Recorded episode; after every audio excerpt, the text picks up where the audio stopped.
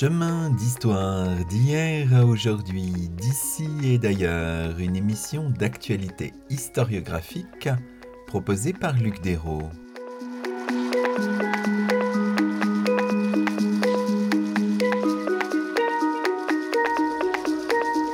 Bonjour à toutes et à tous, c'est le 51e numéro de nos chemins d'histoire, le 9e de la deuxième saison.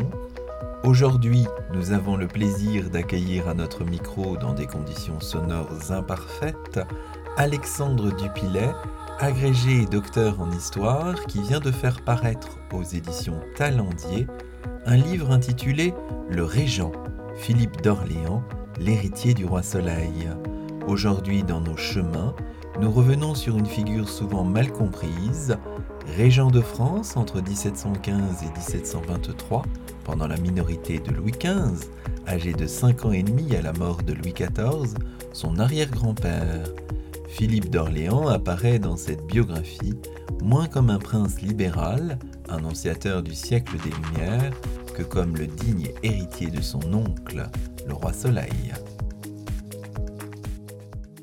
Bonjour Alexandre Dubilet. Bonjour Luc Dérault. Alors, on peut évidemment introduire votre ouvrage en évoquant peut-être un film euh, connu de nos, de nos auditeurs euh, qui s'appelle Que la fête commence, qui est sorti en 1975, qui a été réalisé par Bertrand Tavernier c'est un film qui évoque la Régence, qui est en fait plutôt le portrait d'une France post-mai 68, hein. aussi un portrait d'un régent cynique et blasé que joue d'ailleurs à merveille euh, Philippe Noiret, pressé de prendre ses, distances, dites-vous, avec les affaires de l'État pour se consacrer au plaisir.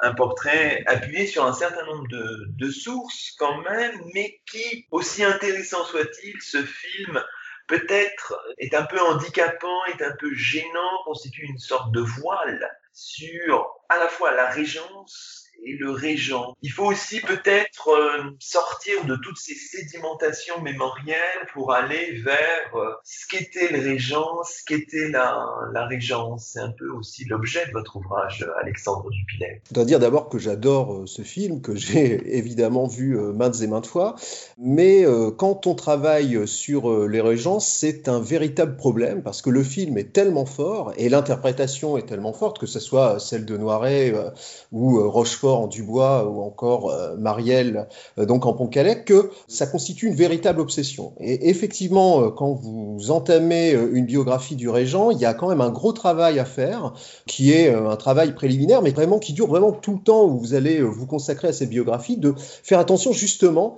d'essayer d'échapper à cette image qui est donnée par Noiret de manière brillante d'un régent, comme vous l'avez très bien dit, d'un régent un peu cynique, qui est un amateur de, un amateur de bons mots, c'est d'autant plus compliqué que ce, film, qui, a été scénarisé par Tavernier et par Jean Orange, se fonde euh, sur euh, bah, des faits historiques absolument, absolument réels, et même les dialogues euh, sont très travaillés, puisque en gros, ils constituent une sorte un peu de, de, patchwork des différentes bonnes répliques que l'on va trouver dans les diaristes ou les mémorialistes qui ont travaillé sur, sur la Régence. Alors, pas toujours placés au bon endroit, hein, c'est-à-dire que euh, quelquefois, euh, on y reviendra peut-être, mais Madame, euh, donc la princesse Palatine, la mère du régent, qui a écrit tant de lettres, eh bien, on va retrouver certains de ces bons mots dans la bouche, peut-être d'une maîtresse du régent, voire de Philippe Noiret. Alors c'est vrai que c'est c'est un film absolument extraordinaire qui constitue un peu l'alpha et l'oméga de la mémoire de la régence, mais bien sûr, pour travailler sur la biographie du régent, il faut essayer d'en sortir. C'est vraiment le, travail qu'il faut d'abord essayer de faire, tout à fait. Au-delà de Philippe Noiret, il y a la figure évidemment de Jean Rochefort qui joue le rôle de l'abbé Guillaume Dubois, auquel vous avez consacré un autre de vos, de vos ouvrages, toujours chez Talendier. Et puis on a Jean-Pierre Mariel, vous l'avez cité, qui joue le rôle du marquis de Pontcalec, nous donnant à voir finalement un double visage un petit peu de cette de cette époque de la Régence, de cette seconde moitié des années 1710, euh, euh, Alexandre Dupilet Oui, alors c'est vrai. Euh, on a d'ailleurs, on a vraiment dans, Que la fête commence une sorte de, double film puisque vous avez et ça c'est vraiment très intéressant. La Régence telle qu'on s'imagine, vue du Palais Royal, vue de Saint-Cloud. Bon, même si évidemment c'est pas le, Palais Royal qui a été complètement transformé ou Saint-Cloud qui n'existe plus, qui ont servi derrière fond euh, euh, au décor. Et puis vous avez, euh, vous avez avec Jean-Pierre Mariel et la, fameuse révolte de Pont-Calec, cette régence aussi qui est vue de la province, qui donne vraiment un point de vue assez original sur le film. Et vous noterez d'ailleurs que dans, dans, le film, les, les deux se rencontrent presque jamais. C'est-à-dire que le marquis de Pont-Calec va avoir une scène unique avec Jean Rochefort et avec Dubois, qui va d'ailleurs donner lieu à son emprisonnement, mais on a vraiment deux aspects de la régence qui ne se rejoignent quasiment jamais. Je pense qu'effectivement, il y a aussi cette, cette opposition qu'a voulu euh, montrer un peu à sa manière euh, Tavernier du pouvoir effectivement central par rapport à euh, ce qui se déroulait à ce moment-là en province. Alors la, révolte de Pont-Calec, à laquelle d'ailleurs Tavernier montre bien, et je pense que là il est plus, il est vraiment en phase avec la réalité historique,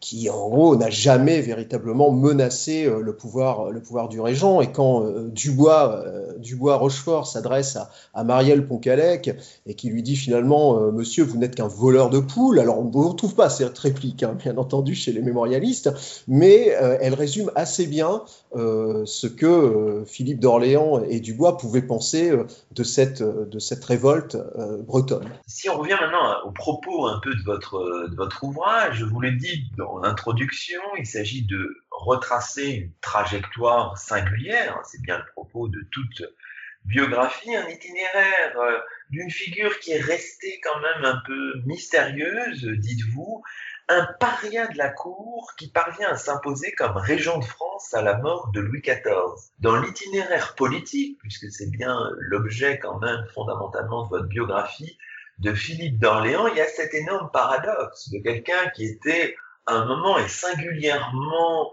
dans les dernières années du règne de Louis XIV, au tournant des années 1700-1710, marginalisé dans le, système curial ludovicien ou Louis XIVien, et qui finalement, après la mort du roi Louis XIV le 1er septembre 1715, s'impose sans coup férir ou presque comme euh, le régent de, France. Donc c'est vraiment ce, paradoxe-là que vous avez voulu euh, travailler, Alexandre Dupilet Tout à fait. Euh, il y a ce paradoxe-là est, très présent. C'est-à-dire que quand on écrit une biographie, il faut essayer de se défendre, d'être fasciné par le personnage dont on va retracer la vie.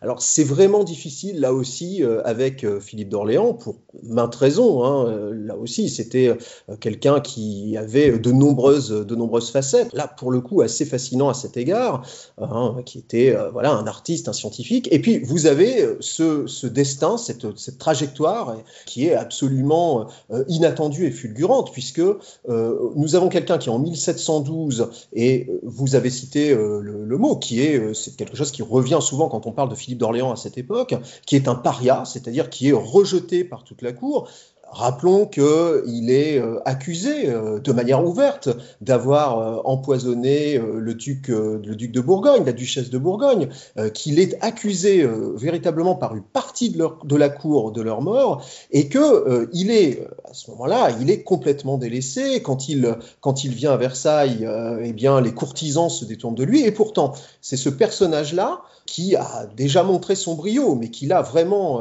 est, on peut le dire, au fond du trou, qui va en 1715 devenir un régent, et puis un régent qui laisse quand même, qu'on le veuille ou non, euh, une image assez, euh, assez flamboyante. Et ce qui est aussi euh, assez intéressant, c'est que finalement cette trajectoire, en tout cas il faut quand même signaler que en parallèle, et parce que son destin lui est lié, la trajectoire de, Guillaume Dubois, donc qui est son précepteur, qui sera son, secrétaire, puis qui devient son ministre, est tout aussi fulgurante. Hein. Évidemment, ces deux trajectoires sont parallèles.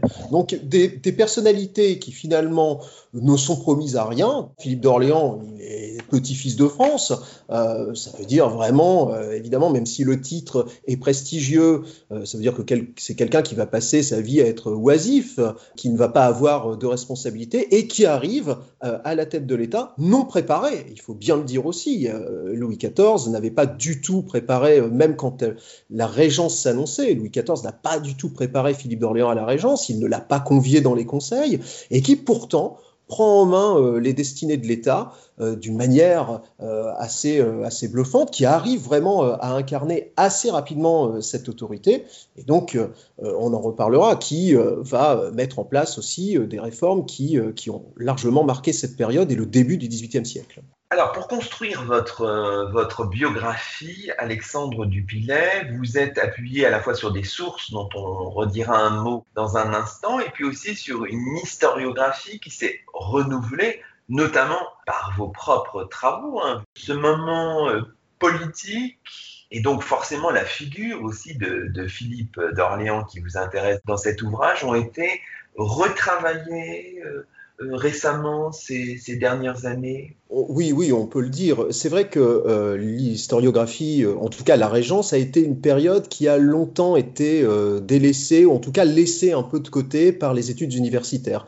Tout simplement parce que on peut dire que c'est une période qui ne semblait pas être intéressante. C'est un entre-deux règnes, c'est une parenthèse. Et puis, il y avait aussi la personnalité de Philippe d'Orléans qui rejaillissait un peu sur, sur la période puisque tout de même, Philippe d'Orléans est quelqu'un qui incarne d'abord le libertin euh, aux mœurs légères, c'est vraiment euh, la légende rose, c'est vraiment les, petits soupers.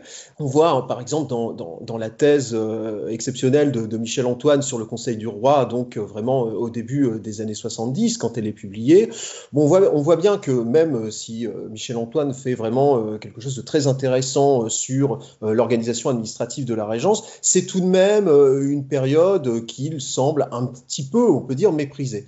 Et puis, euh, on a euh, un article très important euh, au début des années 80, donc par Emmanuel Leroy-Ladurie, qui, qui, montre que justement, il peut être intéressant d'étudier le pouvoir monarchique en temps de régence, parce que peut-être que dans cette période d'entre-deux règnes, on peut saisir des fonctionnements, on peut saisir des idées qui n'apparaîtraient peut-être pas si on se focalise sur le règne de Louis XIV ou encore sur le règne de Louis XV. Alors après, il a quand même fallu attendre, attendre euh, quelques temps. Vous avez eu, bien sûr, la, biographie de Jean-Christian Petit-Fils en, 1985, qui était déjà quand même une somme euh, conséquente. Mais pour que les études universitaires s'en emparent, il a fallu quand même attendre effectivement les années 2000, et notamment, donc vous avez cité mes travaux, et je cite moi aussi les travaux de, Laurent Lemarchand, qui consacre effectivement une thèse très très importante sur la monarchie entre deux âges, et donc sur vraiment la, notion d'absolutisme et de pouvoir euh, durant la Régence. Et, là, à partir de là, on, peut effectivement voir que l'historiographie s'est singulièrement euh, renouvelée. Et je pense aussi, euh, par exemple, dans d'autres domaines, dans les domaines d'histoire de l'art, on a eu de nombreux travaux et encore aujourd'hui, on s'intéresse beaucoup à, la Régence du point de vue artistique, ou encore des sociétés savantes. Et je citerai par exemple la Société Saint-Simon, où dans les cahiers Saint-Simon, très régulièrement sont consacrés bien euh, des articles en fait qui sont des comptes rendus hein, des, journées euh, journées Saint-Simon qui portent sur la Régence. Alors tout ça fait que finalement il y a eu euh, une forme de renouveau historiographique je dirais, euh, assez important. Hein. Il y a évidemment encore euh, des, éléments euh, à étudier, hein, des aspects qui ont, qui ont été peut-être laissés de côté.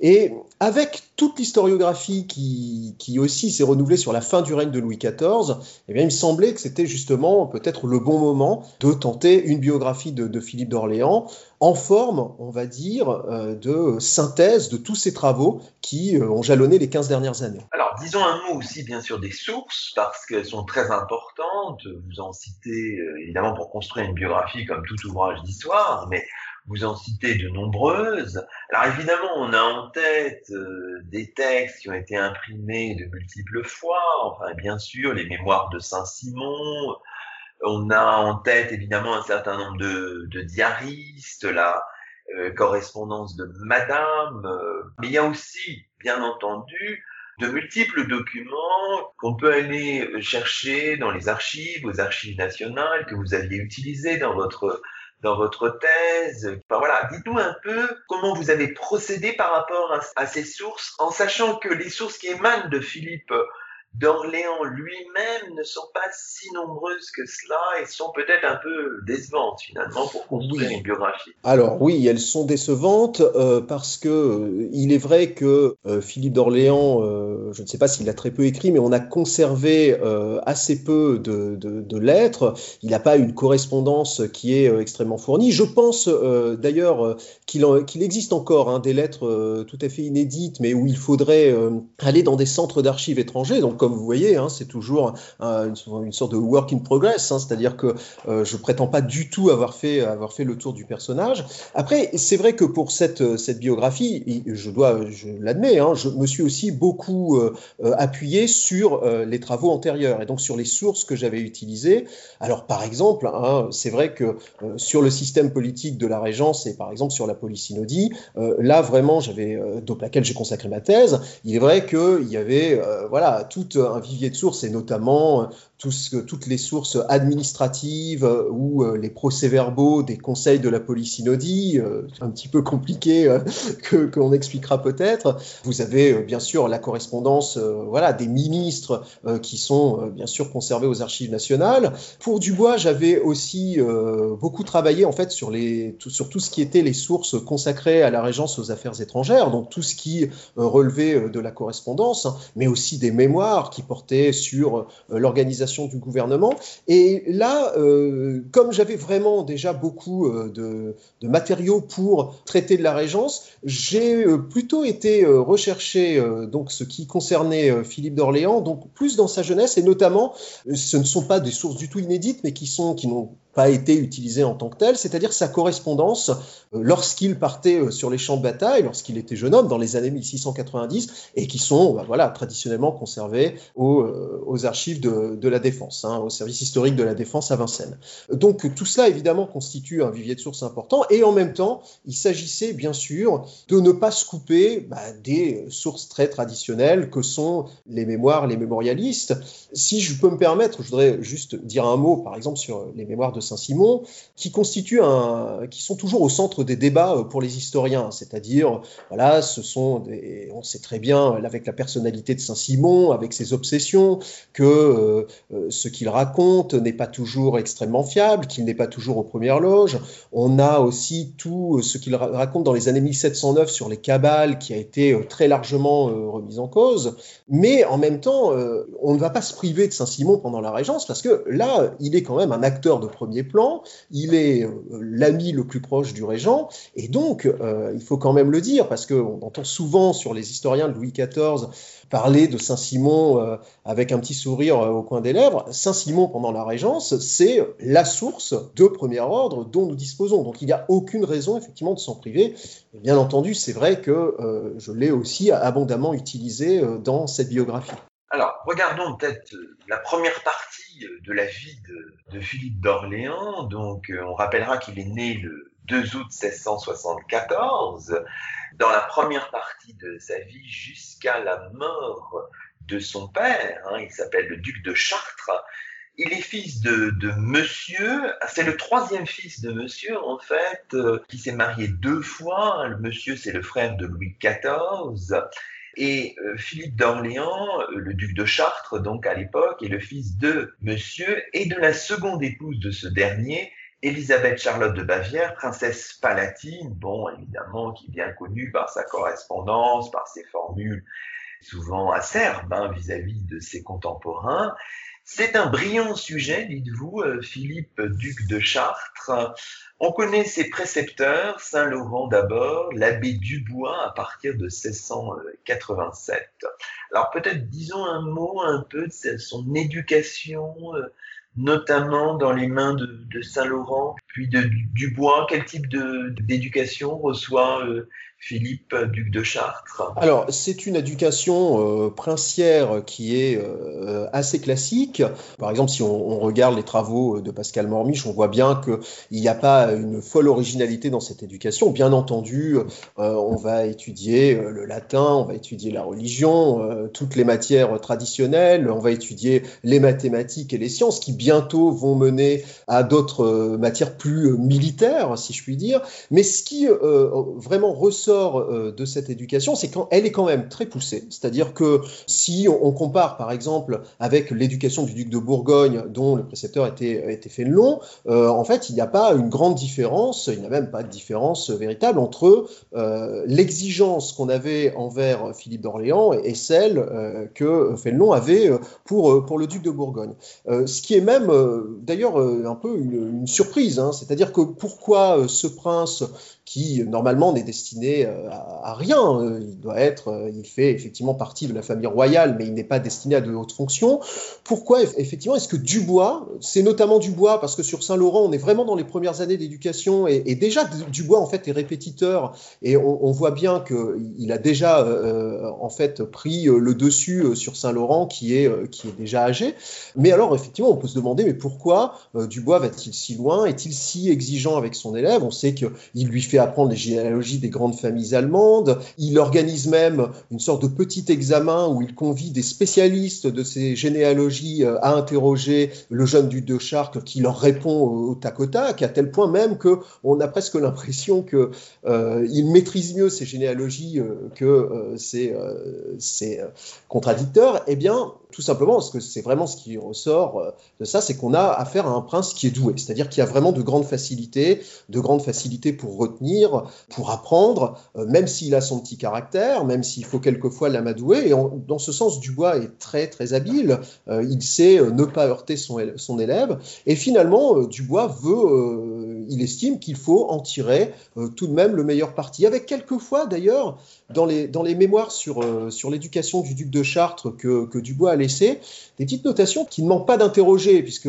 Dubois laisse entendre, on ne sait jamais ce qui peut arriver, peut-être que le jeune duc de Chartres euh, va être amené euh, à avoir des fonctions prestigieuses, euh, ce qui, bon, pour l'époque, enfin, c'est absolument, enfin, il pouvait vraiment pas songer à ce, à ce destin, à cette trajectoire très particulière, mais en tout cas, Dubois savait qu'il avait vraiment quelqu'un d'éminemment doué entre les mains et qu'il voulu en tirer le meilleur parti. Alors, l'éducation du duc de Chartres prend finalement assez vite une tournure martiale. Hein.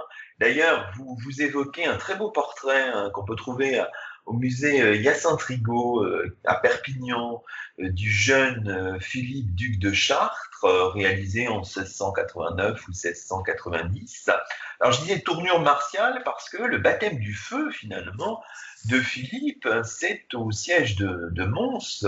Il a moins de, de 17 ans, hein. c'est quand même assez extraordinaire. Là, nous sommes en, en 1691. Hein, oui, ça, tout à fait. Euh, oui, alors ça aussi, c'était euh, quelque chose d'assez euh, traditionnel d'aller faire ses, premières armes très jeune. Quand il est envoyé sur les champs de bataille, alors qu'il n'est amené à jouer aucun rôle, il y montre déjà beaucoup de courage. C'est-à-dire que lorsque vous avez, il est pas loin des tranchées lors du siège de Mons, en tout cas, il montre un véritable intérêt pour la chose militaire et surtout euh, très rapidement une véritable envie d'en découdre, c'est-à-dire euh, non pas simplement de se cantonner à un rôle d'observateur, c'est un très bon observateur. Hein. Durant toutes ses campagnes, il a euh, adressé des mémoires, là aussi c'était très courant, hein, mais des mémoires militaires à Louis XIV qui euh, exigeait ça, non pas euh, qu'il se fiait euh, aux analyses de son neveu, hein, c'était pas du tout l'objet, mais ça faisait aussi partie de son, de son éducation. Et, d'ailleurs, quand on lit ses mémoires militaires, on est quand même frappé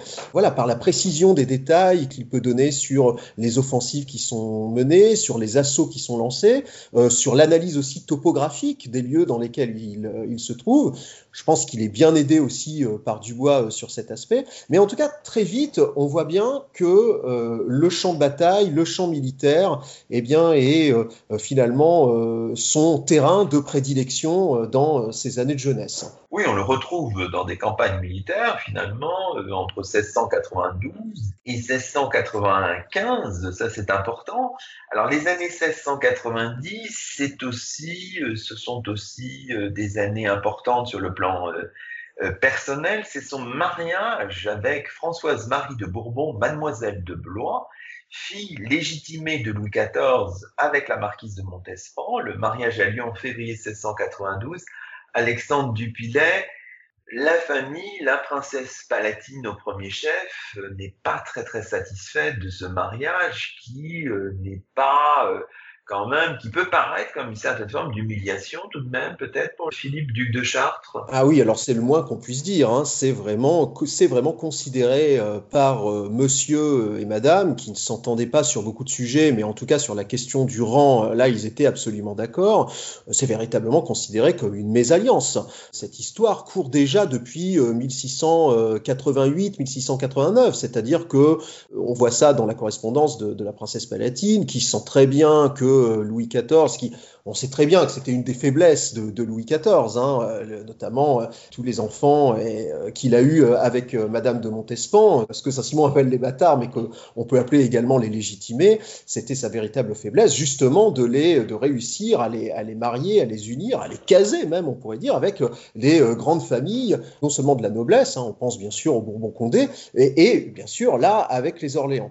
Et c'est vrai que là aussi, hein, Philippe Philippe de Chartres, le duc de Chartres, le vit euh, extrêmement mal. Le jour de son mariage, on voit qu'il a une mine euh, absolument déconfite. Et puis, on peut bien sûr revenir sur cet épisode, euh, donc quelques temps auparavant, lorsque Louis XIV, en gros, le somme, en quelque sorte, d'accepter cette alliance pour laquelle il n'est absolument pas prêt et qu'il ne veut absolument pas, et qu'il finit par céder, et que lorsque sa mère lui l'apprend, eh bien, Saint-Simon nous, dit qu'elle lui donne un soufflet Et euh, il y a d'ailleurs une autre source hein, que, que, j'ai citée ici, qui est une source euh, qui vient d'un espion anglais qui se trouvait euh, dans la galerie des glaces justement ce jour-là et qui dit qu'en fait, elle lui aurait même donné un coup de poing dans l'estomac, ce qui semble assez peu plausible. Mais on voit que là, la réaction de, la princesse palatine était vraiment foudroyante. Et d'ailleurs, je pense que le, fils comprenait très très bien. Hein. C'était vraiment pour lui une véritable mésalliance. D'ailleurs,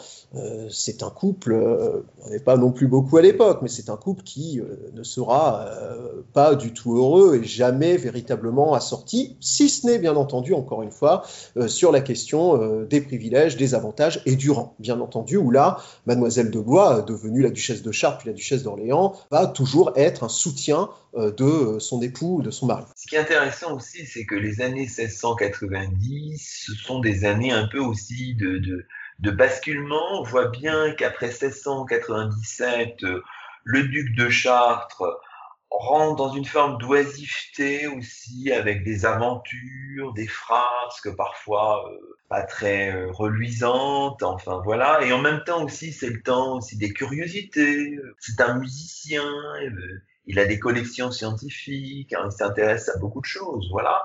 Il devient duc d'Orléans, on le disait tout à l'heure, en, 1701, à la mort de, son père, monsieur, et on va le retrouver finalement sur la scène militaire pendant la guerre de succession d'Espagne. C'est un prince de guerre, vous le dites, en Italie, en Espagne, entre 1706 et 1708, avec des succès inégaux en tout cas.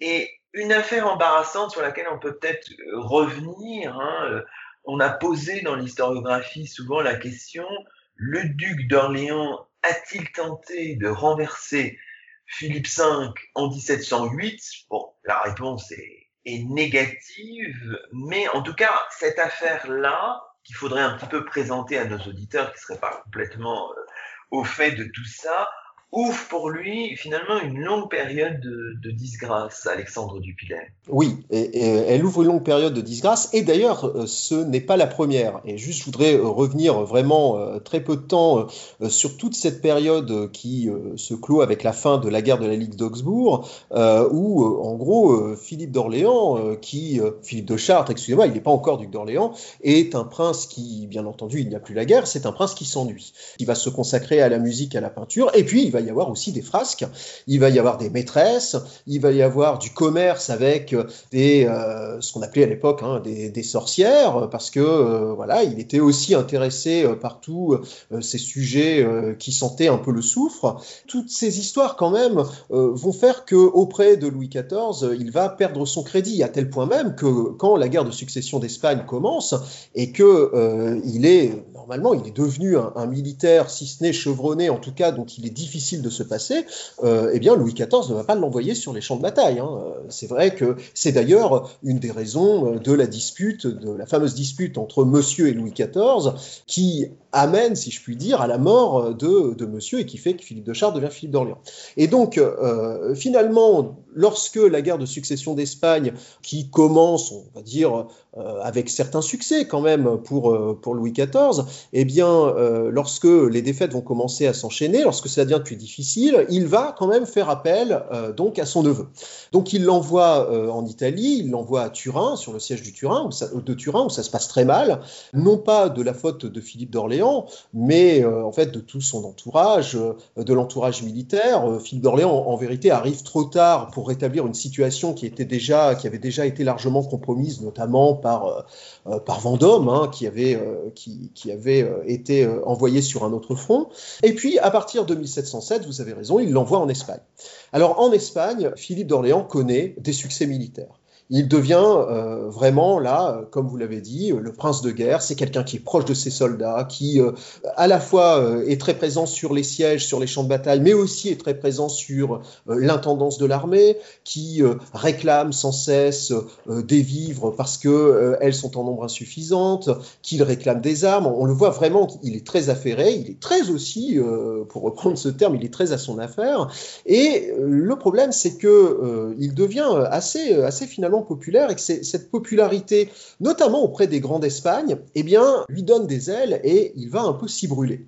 C'est-à-dire qu'il l'a quand même véritablement envisagé, c'est que euh, si Philippe V devait être déposé, et on est quand même dans des années très difficiles, hein, avec des défaites qui s'enchaînent pour les armées de Louis XIV, notamment euh, sur euh, le front donc de Flandre, sur le front des Flandres, il va quand même envisager de pouvoir être un recours, c'est-à-dire au cas où on déposerait Philippe V, au cas où il faudrait négocier et que les puissances ennemies demanderaient à Louis XIV de, finalement de ne plus soutenir son petit-fils, il pourrait s'imposer comme un recours. Et il a même, il entretient même une correspondance avec Stanhope, qui euh, est euh, en Espagne à cette époque-là, donc James Stanhope, qui est à la tête en fait des euh, armées anglaises et qu'on retrouvera un petit peu plus tard comme ministre après la mort de Louis XIV, donc à partir donc sous la Régence, évidemment du côté Tout ça en fait va remonter aux oreilles de Philippe V et de sa principale conseillère, qui est la princesse des Ursins.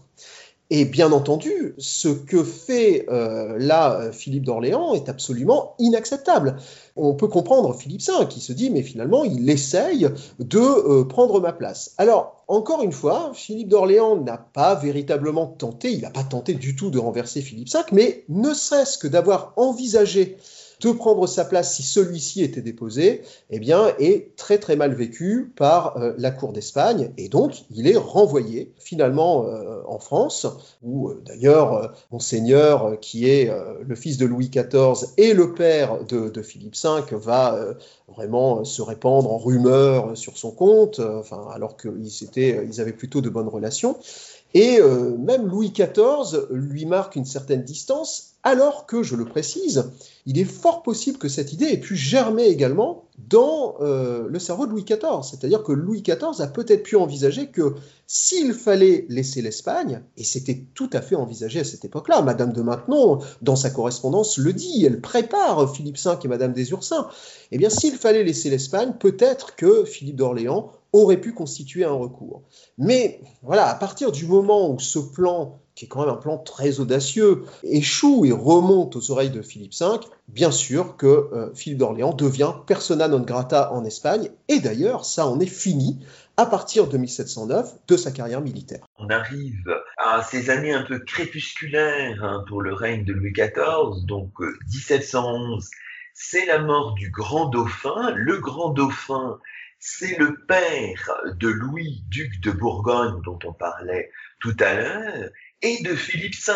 Hein, c'est ça, c'était son deuxième fils, petit-fils de, Louis XIV, comme le duc de Bourgogne. Le duc et la duchesse de Bourgogne meurent dans une semaine un peu horribilis en février 1712, très apprécié à la cour.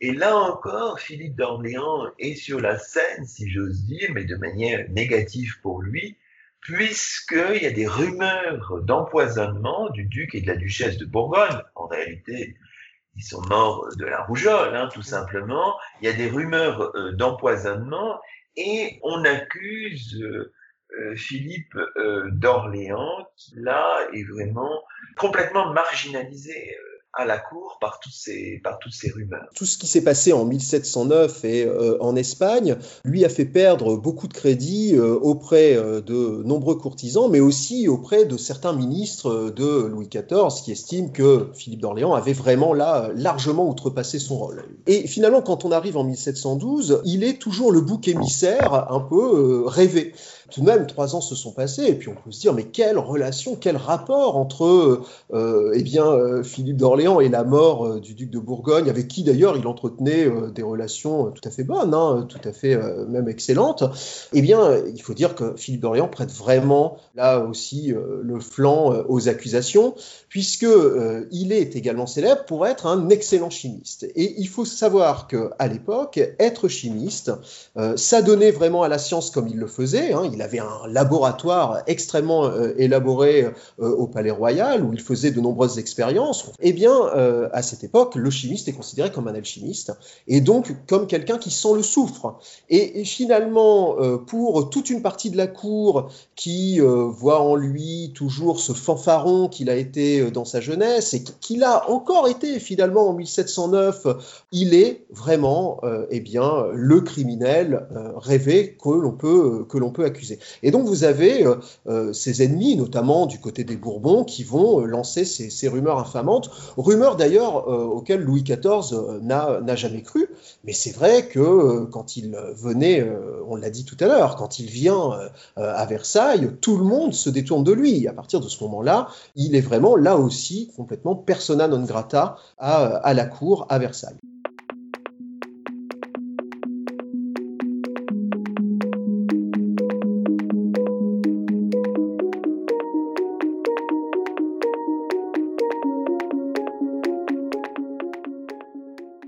Écoutez Chemin d'Histoire, une émission d'actualité historiographique. Aujourd'hui, Luc Dérault s'entretient avec Alexandre Dupilet, agrégé et docteur en histoire, qui vient de faire paraître aux éditions Talendier Le Régent, Philippe d'Orléans, l'héritier du roi Soleil.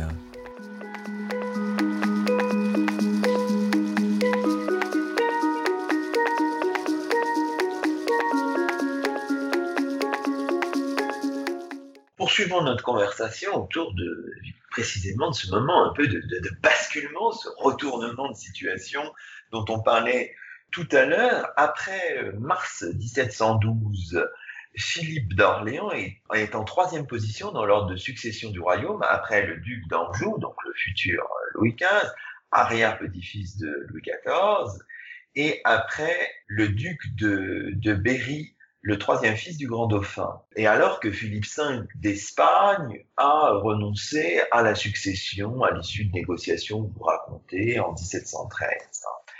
Il progresse même dans l'ordre de succession après la mort accidentelle du duc de Berry. On parlait d'année crépusculaire, hein, c'est vraiment ça en 1714. Et puis, évidemment, il y a la fin de Louis XIV, il y a le testament de Louis XIV, qui favorise en fait le duc du Maine et le comte de Toulouse, ses enfants légitimés auxquels il attribue le titre de prince du sang en 1715, ce qui est très très important. Mais en fait, dans les choses, il n'y a pas seulement le testament dont on ignorait le, le contenu euh, avant la mort de Louis XIV, il y a aussi tout ce qui se passe juste après. Et vous racontez que vraiment la journée finalement cruciale, enfin le dites avec force, c'est la journée du 2 septembre 1715, soit le lendemain de la mort euh, de Louis XIV. C'est là que Philippe d'Orléans réussit à s'imposer comme régent de France, ce qui n'était pas prévu par le testament même de Louis XIV. Alors, tout à fait. Alors, juste aussi pour, pour revenir hein, sur cette année 1712, euh, euh, juste avant de, basculer euh, évidemment sur la régence, vous avez parlé du duc de Berry, qui est le dernier petit-fils de Louis XIV, et qui, à partir de ce moment-là, devient le régent légitime. Mais si on attaque aussi Philippe d'Orléans, on retombe, excusez-moi, hein, un peu dans des, euh, des histoires d'alliance. En fait, il faut savoir que le duc de Berry est aussi le beau-fils de Philippe d'Orléans, puisqu'il est euh, marié à sa fille, la fameuse duchesse de Berry, euh, surnommée Joufflotte, hein, qui, a, laissé aussi beaucoup d'anecdotes donc dans, dans, les mémoires. Mais en fait, la cour estime que déjà c'est Philippe d'Orléans qui est aussi en position de force, et donc c'est aussi ce qui participe un peu de l'accusation d'empoisonnement du duc de Bourgogne. Donc vous avez très bien dit, voilà, à partir de 1714, le régent légitime, normalement, c'est Philippe d'Orléans, puisque le duc de Berry euh, n'est plus là. Et donc arrive euh, cette fameuse journée du 2 septembre 1715, où euh, eh bien, Philippe d'Orléans doit s'imposer et doit prendre le pouvoir. Alors on pourrait croire que finalement, il est le régent légitime, donc tout est déjà joué, mais vous l'avez très bien signalé, le problème est qu'il y a le testament de Louis XIV, ce testament qui doit être ouvert au Parlement de Paris, où va se tenir euh, cette séance. Et on se doute bien que, compte tenu des relations qu'entretenait Philippe d'Orléans avec son oncle, le testament ne va pas lui être favorable. Et on subodore qu'il va être plutôt favorable, par exemple au duc du Maine, au comte de Toulouse, c'est-à-dire aux enfants légitimés qui sont de la même génération euh, que, que Philippe d'Orléans.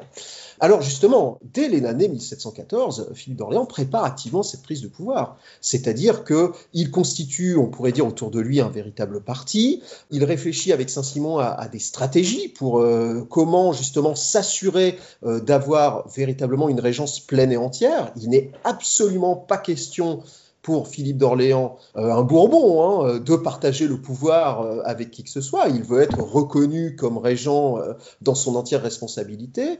Et donc, il, élabore différentes stratégies qui le mènent justement au Parlement de Paris de septembre 1715. Et effectivement, quand le testament est ouvert, eh bien, on constate qu'il n'est pas du tout nommé régent. Il est juste nommé chef d'un conseil de régence et que le duc du Maine accapare de nombreuses fonctions.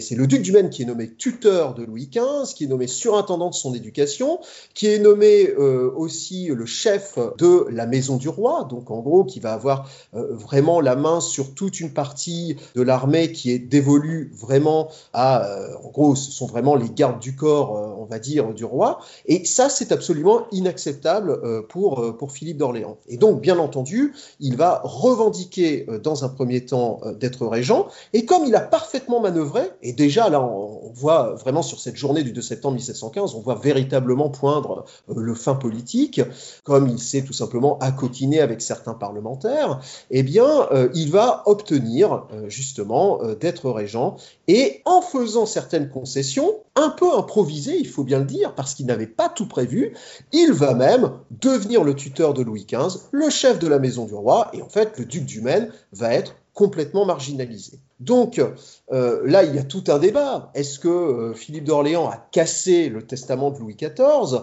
C'est assez compliqué. En vérité, il l'a cassé dans un certain sens où il a réussi à devenir régent, mais d'un autre côté, lorsqu'il va former le conseil de régence, ce qui était la tradition, bien entendu. Hein, euh, voilà, lorsqu'on devient régent, on forme un conseil de, de, régence pour gouverner. Eh bien, il va reprendre toutes les personnalités que Louis XIV euh, avait inclus dans ce conseil de régence, et le moins que l'on puisse dire, c'est que ces personnalités ne lui étaient pas favorables, elles lui étaient clairement hostiles. Ce sont pour la plupart des affidés du duc du Maine, et bien entendu, le duc du Maine est aussi dans euh, le conseil de régence. Mais là, on va dire, euh, pour euh, aller vite hein, et pour résumer, que en faisant cela, c'est-à-dire qu'en ne remettant pas en cause le conseil de régence voulu par Louis XIV et en reprenant certains euh, des personnages, même la plupart, hein, que Louis XIV avait couché sur son testament, eh bien, il achète en quelque sorte la paix sociale. Là, on entre quand même vraiment dans une autre période, c'est-à-dire que Philippe d'Orléans, aussi habile soit-il, il n'est que régent, il n'est pas le roi, donc il n'a pas l'autorité dont peut bénéficier euh, un, roi euh, sacré pour diriger le royaume. Et donc il est obligé de composer avec une forme d'opposition. Son objectif vraiment, c'est de créer une forme de consensus autour de sa régence, parce qu'il sait qu'il y a des personnalités qui sont hostiles et qui sait aussi, même si vous l'avez dit, Philippe V a établi des, a signé des renonciations, mais en vérité, Philippe V se tient toujours en embuscade pour, on ne sait-on jamais, peut-être reprendre le contrôle sur le trône de France pendant la minorité de Louis XV. On verra tout le détail hein, de cette journée du 2 que vous racontez de manière tout à fait passionnante. Hein, et on voit qu'entre le matin même et l'après-midi, enfin, il se passe des choses, etc. C'est très intéressant. Est-ce qu'il y a eu une espèce de, de deal, si j'ose dire, enfin, de, d'échange de, bons procédés avec le Parlement de Paris qui va avoir, avec la déclaration du 15 septembre 1715, finalement, euh, son droit de remontrance euh, pleinement euh, rétabli? Ce sera très important pour l'ensemble du XVIIIe siècle, bien sûr, est-ce qu'il y a eu cet échange de bons procédés ou est-ce que c'est finalement beaucoup plus complexe que, que cela, Alexandre Dupilet? Eh bien non, c'est pas plus complexe que ça, vous avez absolument raison, c'est un échange de bons procédés, c'est-à-dire que euh, tout simplement pour avoir le soutien euh, plein et entier du Parlement, eh bien Philippe d'Orléans va leur faire des concessions, et alors vous avez raison de souligner, quelles concessions? Des concessions absolument majeures au regard de l'histoire du XVIIIe siècle, en tout cas de l'histoire de France du XVIIIe siècle, puisqu'il rend, euh, comme vous l'avez dit, le droit de remontrance. Vous avez effectivement, vous l'avez bien, bien exprimé, le droit de remontrance n'avait jamais été retiré, simplement Louis XIV n'en tenait pas compte, et là, euh, Philippe d'Orléans dit très clairement qu'il va en tenir compte. Le 1er septembre 1715, le jour de la mort de Louis XIV, il fait d'ailleurs circuler auprès des parlementaires un petit texte dans lequel il s'engage à rendre ce droit de remontrance. C'est un acte absolument euh, majeur, et c'est vrai que, vous le savez, la, biographie est euh, sous-titrée L'héritier du roi Soleil. S'il y a bien euh, un moment où on peut m'attaquer sur ce sous-titre, c'est là, parce que là, effectivement, il n'est pas du tout l'héritier du roi Soleil. C'est-à-dire qu'il met, il ouvre la boîte de Pandore, hein, on peut le dire, puisque c'est ce droit de remontrance qui progressivement au cours du XVIIIe siècle, sous le règne de Louis XV hein, notamment, hein, euh, et puis sous Louis XVI, qui va saper petit à petit attaquer en tout cas l'autorité royale. Rappelons que tout simplement, euh, les parlements doivent enregistrer les édits et ils peuvent tout simplement obliger le roi à négocier en euh, faisant des remontrances, c'est-à-dire en expliquant qu'ils ne sont pas d'accord avec les édits, c'est-à-dire avec les lois, hein, pour faire vite, avec les lois proposées. Donc ça, c'est absolument fondamental. C'est une première concession. Et il y en a une deuxième, qui est peut-être euh, moins importante au regard de, l'histoire du XVIIIe siècle, mais qui est majeure au regard de la Régence puisque euh, Philippe d'Orléans a une idée qui lui a été soufflée par Saint-Simon, qui est de changer la forme du gouvernement. Et donc, euh, bien entendu, il faut renvoyer les secrétaires d'État, ou en tout cas, il faut les réduire au rôle qui devait être euh, le leur avant le règne de Louis XIV. donc, ils expédiaient simplement les actes. Je fais une petite référence, j'ai d'ailleurs écouté euh, l'émission que vous avez faite avec euh, Nicolas Chapira, et effectivement, il le dit très clairement dans, son livre, les secrétaires d'État sont des secrétaires, c'est tout à fait vrai. Ils, n'ont pas à l'origine un rôle politique, ils n'ont pas un rôle de conseiller, ils ont juste un rôle d'expédition des actes, et c'est exactement à ça que les renvoient euh, Philippe d'Orléans et le duc de Saint-Simon. Et donc, suite à cela, il faut remplacer les secrétaires d'État par des conseils dans lesquels on appellerait eh bien, les principaux personnages de la cour, des personnages de l'aristocratie, de la grande noblesse, et ces conseils remplaceraient, en fait, formeraient des ministères, des ministères collégiaux. Donc c'est voilà ce qu'on a appelé la polysynodie par la suite, plusieurs synodes, plusieurs conseils. Euh, et ça c'est très intéressant parce que euh, vous euh, avez un gouvernement qui n'est pas constitué de 4 ou 5 personnes, mais de 70 personnes. Et donc des gens que vous pouvez effectivement contrôler. Donc, en même temps, vous permettez à l'aristocratie de revenir au pouvoir, mais puisque l'aristocratie est au gouvernement, elle est contrôlée. Donc ça, Philippe d'Orléans voit très bien le parti qui peut en tirer, mais quand il est devant le Parlement, il le dit comme ça, le 2 septembre 1715 au matin, il dit, puis je vais mettre en place des conseils. Et là, les, certains parlementaires se disent, mais qu'est-ce que c'est que qu'est-ce qu'il veut dire par là? Donc quand on lui demande de détailler, il détaille pas grand-chose. Et ça va être une monnaie d'échange parce que, à l'issue de la matinée du 2 septembre 1715, Philippe d'Orléans est revêtu régent, mais il n'est pas tuteur. Il n'est pas tuteur de Louis XV, il n'a pas la maison du roi. Et d'ailleurs, le Parlement dit que c'est très difficile de se prononcer là-dessus. Et comme par magie l'après-midi, après que Philippe d'Orléans ait précisé quels allaient être ses conseils, dans lesquels, bien sûr, il promet aux parlementaires de rentrer, et notamment au Conseil de conscience, qui est un conseil religieux. On est quand même dans une période où là aussi, sur le plan euh, de politique, je dirais, de la religion, les choses sont très troublées avec euh, la bulle unigenitus. Euh, alors là aussi, hein, je passe très vite, mais c'est une question extrêmement complexe sur laquelle on pourrait passer des heures. En tout cas, le Parlement voit très bien le bénéfice qu'il peut tirer de ça. Philippe d'Orléans aussi, et c'est une deuxième concession. Si vous m'accordez donc d'être le tuteur de Louis XV, et si vous m'accordez la maison du roi, eh bien, je vous ferai rentrer dans les conseils que je vais mettre en place. D'ailleurs, la déclaration qui institue la dit est aussi euh, la déclaration datée du 15 septembre 1715, comme celle pour les remontrances. Alors, vous montrez bien que, en fait, euh, finalement, la politique de, Philippe d'Orléans, régent, se place finalement entre accommodement et fermeté, et vous reprenez euh, le débat qui consiste à se demander y a-t-il deux finalement euh, deux régences, une régence un peu libérale au début avec la police synodie notamment, mais pas seulement, et une régence plus ferme, plus absolue, plus dans la logique finalement Louis XIVienne, avec peut-être un, tournant qui se placerait en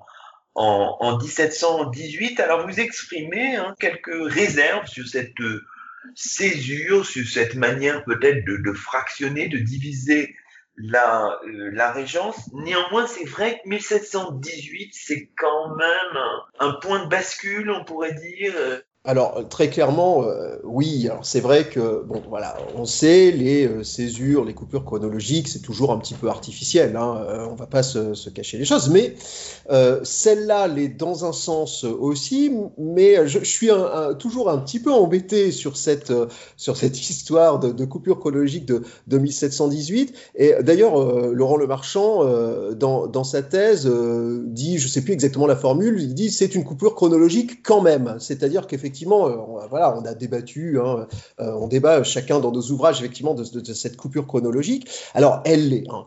clairement, on passe quand même de, il y a vraiment une deuxième période qui s'ouvre, tout simplement parce qu'on est euh, dans un, d'abord le régent fait un coup de force par rapport au Parlement de Paris qui euh, justement multipliait euh, les remontrances. Hein. Le Parlement de Paris va beaucoup utiliser les remontrances et donc sur euh, certains textes qui concernaient par exemple le système de Lao, eh le régent va vraiment imposer, imposer ses décisions et exprimer très clairement au Parlement de Paris que c'est lui finalement, euh, donc durant sa régence, le chef du royaume, et que bien entendu qu'il peut y avoir des remontrances, mais il ne s'agit pas euh, d'entrer dans une opposition ouverte, ce que le Parlement de Paris était tenté de faire parce qu'il était très opposé justement à la mise en place de ce système. Vous avez ce deuxième coup de force deuxième coup de force, mais qu'on voit venir de très loin, si vous voulez. C'est ça aussi le problème, qui est la fin de la polysynodie. La fin de la polysynodie marque clairement la fin d'une période, puisque euh, les fameux conseils euh, gouvernementaux sont remplacés par des secrétaires d'État. Donc on revient à un système Louis XIVien classique, avec bien sûr un conseil de régence, mais un conseil de régence qui est complètement vidé de sa substance, puisque quand on regarde justement les procès-verbaux du conseil de régence, euh, au début il y a, on voit des discussions, et puis quand on arrive à partir de 1718-1719, en vérité c'est juste une simple entre guillemets, chambre d'enregistrement. D'ailleurs, le nombre de membres se multiplie. Euh, Louis XV vient y assister avec son petit chat. Enfin, c'est vraiment, euh, on est euh, vraiment plutôt dans une réunion entre gens de bonne compagnie, plutôt que dans les affaires du royaume. Et bien entendu, tout se déroule en dehors du Conseil de Régence et directement entre Philippe d'Orléans et les secrétaires d'État. Il impose également un,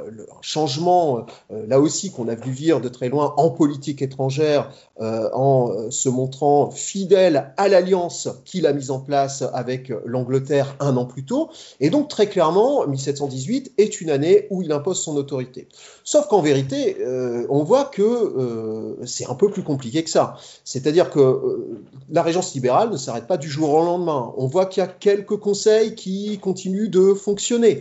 la police synodie, par exemple, il y avait le conseil de marine. Le conseil de marine continue après 1718. Nous n'en avons pas parlé, c'est vrai que c'est très compliqué aussi, euh, là aussi ça mériterait euh, plusieurs émissions. Le système de l'AS, c'est euh, après 1718. Et le système, je, dis hein, là où l'AS, ça dépend des moments, hein, vous m'excuserez là-dessus, mais c'est vrai que ce système, ça peut rentrer plutôt dans la période novatrice de la Régence que l'on a envie de qualifier libérale. Et puis d'un autre côté, sur la Polycynodie, globalement, dès la fin de l'année 1716, Philippe d'Orléans, qui voit que son pouvoir s'est bien affirmé, eh va reprendre les rênes de l'État et petit à petit, et de vraiment sciemment, hein, de manière tout à fait consciente, eh vider aussi les conseils de la Polycynodie, là aussi de leur substance et finalement de leur autorité. Et tout va se dérouler, encore une fois, entre le régent et les présidents de ces conseils. Et donc, euh, on voit très bien que la Polycynodie, si elle s'achève en 1718, en vérité, dès la fin, dès, le milieu de l'année 1717, euh, elle est euh, sur une très très mauvaise pente. Donc c'est pour ça que 1718, ça fonctionne. C'est vrai, il y a vraiment, voilà, c'est ce que j'appelle ces trois coups de force que nous avons cités tout à l'heure. Mais d'un autre côté, on le voit très clairement arriver largement avant. Et puis, il y a encore quand même des périodes, des réformes qui sont alors, est-ce qu'on peut les qualifier de libérales Ça, euh, c'est une autre question. Euh, je ne sais pas. C'est en tout cas une volonté véritablement de rompre, on va dire, avec le système, avec le règne de Louis XIV, qui se continue après. Hein. on est vraiment, euh, selon la formule classique, entre rupture et continuité. Mais ça, c'est tout le temps durant la Régence, finalement. 1718 la toute fin de l'année, hein, la fin du mois de décembre, c'est aussi le dénouement de la conspiration de Selamar, avec l'arrestation de la duchesse du Maine, euh, qui est l'âme de, ce complot. Donc c'est vraiment aussi, enfin, c'est une année très chargée, hein, euh, année qui avait commencé, rappelons-le aussi, par le renvoi de deux ministres euh, d'Agresso et Noah. Donc il y a vraiment quand même euh, voilà, une année qui, sanctionne quelque chose peut-être. Oui, voilà, je pense que la, formule est effectivement bonne. C'est-à-dire que 1718 sanctionne vraiment un mouvement de fond qui, euh, c'est souvent le cas, hein, bien sûr, ça ne vient pas d'un seul coup, que l'on voit véritablement arriver.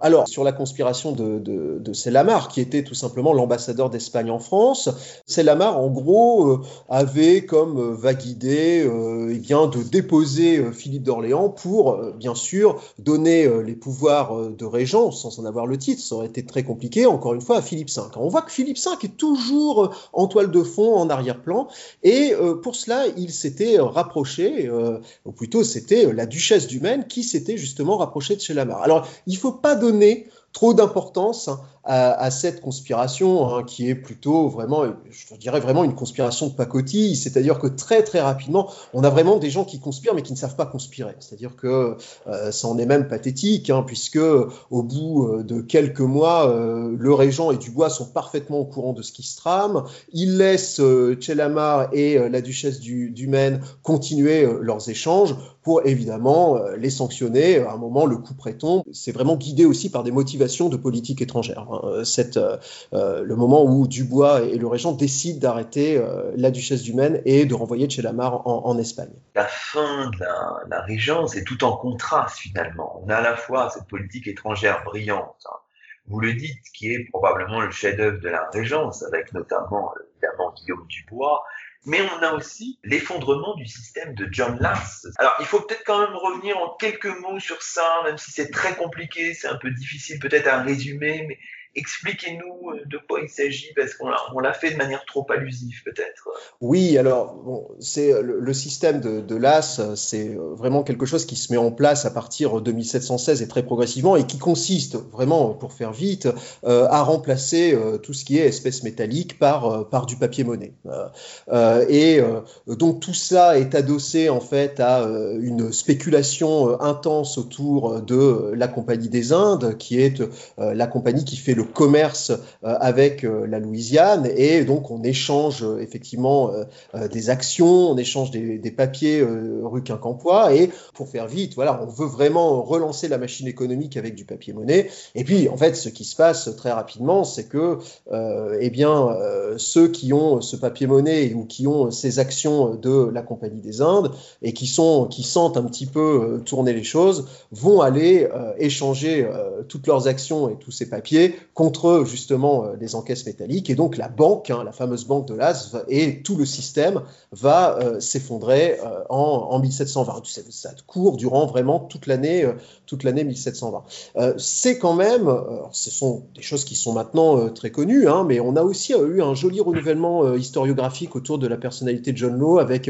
avec des biographies ou alors avec les, travaux très récents d'Arnaud Horin sur le, sur le système de l'AS, mais c'est tout de même une expérience euh, absolument et euh, où l'on voit, et c'est là c'est vraiment ça qui, m'intéressait, euh, un Philippe d'Orléans qui soutient jusqu'au bout l'expérience de l'AS, c'est-à-dire que même au moment où on voit que ça ne peut plus marcher, c'est un système qui repose sur la confiance et on voit que la confiance s'en est allée, que le cours des actions s'effondre, on voit le régent qui soutient, qui va vraiment jusqu'au bout soutenir son contrôleur général des finances, hein, son ministre des Finances. Mais il y a un moment où il faut bien euh, se résoudre euh, à la décision bah, d'arrêter, euh, d'arrêter les frais, d'arrêter le système et à l'exil justement de John Lass, qui était, il faut le dire, détesté par toute une partie de la population parisienne qui s'était livrée à l'agiotage. Les années 1722-1723, ce sont des mois là, enfin cette double année sont des mois un peu décisifs aussi, puisque la Cour revient vers ça, et on n'a pas parlé de,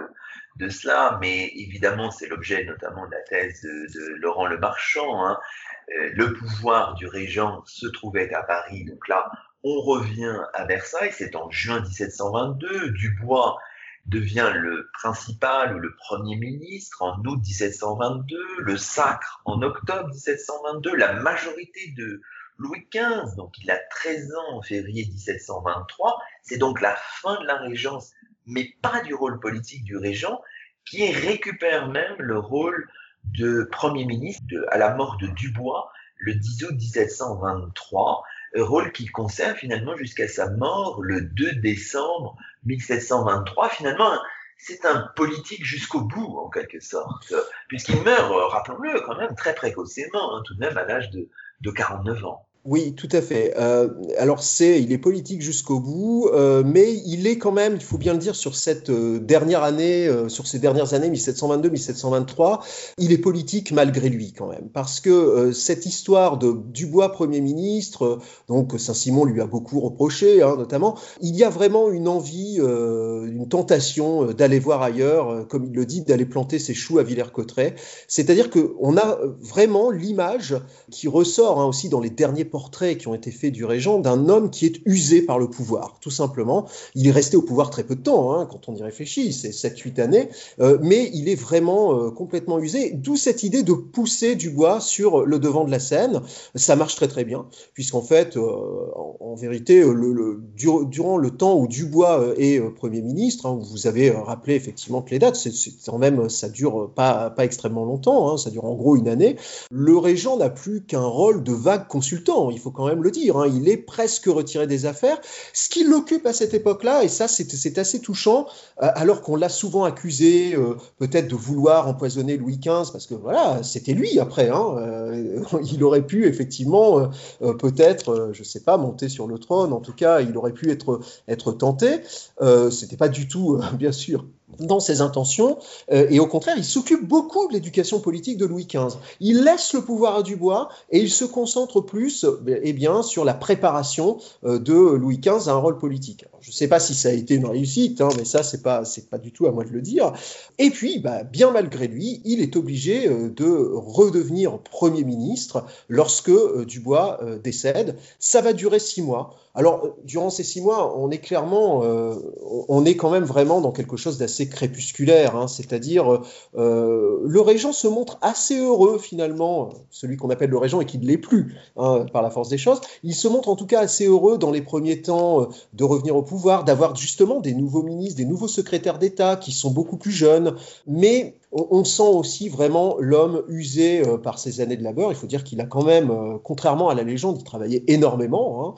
Hein. Euh, ça ne l'empêchait pas d'avoir ses petits soupers le soir, mais en tout cas, il, remplissait, voilà, il, a vraiment rempli avec zèle ses fonctions. Comme vous l'avez dit, c'est, ça en est fini en décembre 1723. Il meurt effectivement en tant que principal ministre donc du, du royaume de France. Vous le dites dans votre conclusion, c'est un personnage brillant. Je pense qu'on l'aura compris, mais peut-être un personnage qui n'a pu donner sa pleine mesure, dites-vous aussi. C'est l'homme de cette forme de paradoxe en quelque sorte. Oui, alors c'est vrai que euh, on a l'impression, euh, d'abord dans, dans, tout ce qui est ces divertissements, c'est une sorte de, touche à tout euh, assez assez génial et en même temps qui n'approfondit pas grand chose, c'est sûr.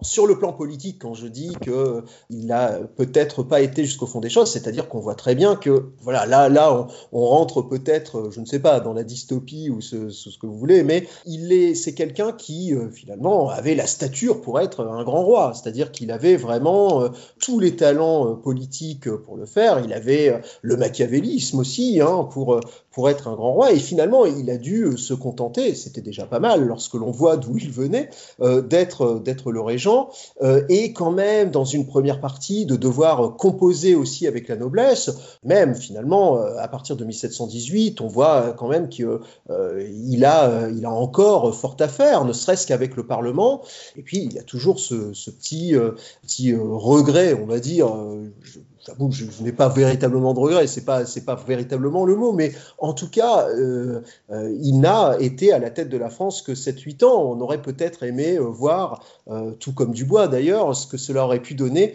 s'il était resté un petit peu plus longtemps. Mais là, on entre vraiment dans, dans la politique fiction. Mais c'est vrai qu'au regard de ses talents, on a l'impression un peu d'une vie euh, peut-être un peu inachevée et sur, euh, sur de nombreux domaines, y compris sur le domaine militaire, où finalement euh, il s'arrête de manière aussi prématurée. C'est ainsi que se termine le 51e numéro de Chemin d'Histoire, d'hier à aujourd'hui, d'ici et d'ailleurs, le 9e de la saison. Nous étions en compagnie d'Alexandre Dupilet, agrégé et docteur en histoire, qui vient de faire paraître aux éditions Talondier Le Régent, Philippe d'Orléans, l'héritier du roi Soleil. Toutes nos émissions sont disponibles sur la plateforme SoundCloud. À la semaine prochaine pour un nouveau rendez-vous radiophonique. Que la force historienne soit avec vous.